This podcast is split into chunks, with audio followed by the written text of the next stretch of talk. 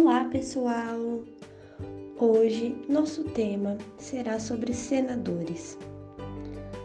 Realizamos uma pesquisa de campo com cerca de 90 pessoas e 90% delas não têm conhecimento sobre o cargo de senador. Aqui hoje iremos fazer uma breve explicação sobre senadores. Por acaso você sabe qual é a função de um senador? Quanto tempo de mandato eles têm? E o sistema utilizado para eleger um senador da República? Caso você não saiba sobre isso, continue aqui comigo ouvindo este podcast. O senador tem como funções fiscalizar ações do governo. Eles também aprovam projetos que vêm da Câmara dos Deputados, avaliam indicações para cargos importantes, como, por exemplo, cargo de diplomata, que irá representar o Brasil no exterior, o diretor do Banco Central, o ministro do STF também são cargos políticos analisados pelos senadores. Eles também são as vozes dos eleitores que os elegeram dentro do parlamento.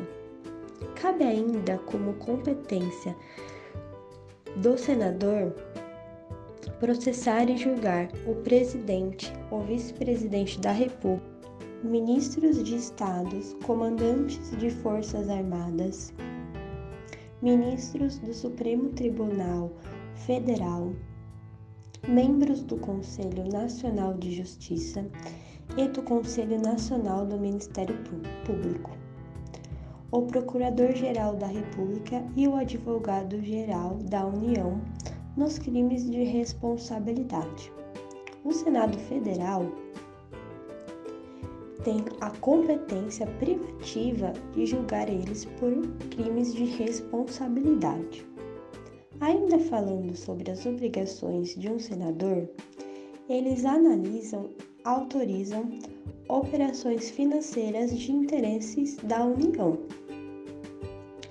Essas funções, entre outras, estão no artigo 52 da Constituição Federal. O sistema utilizado para eleger um senador da República é um sistema majoritário simples. Sendo assim, vence o candidato com o maior número de votos dentro do estado em que concorre, tendo apenas um turno, não havendo a possibilidade de um segundo turno. Hoje, temos no total de 81 senadores por todo o Brasil. É importante destacar o senador eleito também compõe com ele mais dois suplentes. A convocação desses suplentes para exercer o mandato de senador será dado caso o senador precise ser afastado por mais de 120 dias ou for convidado para outro cargo político. Nessas, nessas duas opções, o suplente entra no lugar do senador. E está previsto no artigo 56, inciso 1 da Constituição Federal. O mandato de um senador é de oito anos e ele também não tem limites para reeleições. Caso o cidadão queira se candidatar a uma vaga para trabalhar no Senado, é necessário alguns requisitos, entre eles a nacionalidade brasileira, pleno exercício dos direitos políticos, domicílio eleitoral no estado que vai representar, filiação partidária, e idade mínima de 35 anos.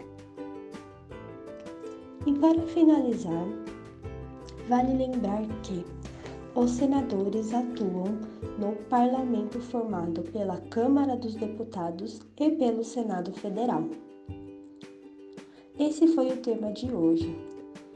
Espero ter conseguido esclarecer as dúvidas para você eleger a melhor opção nas eleições de 2022.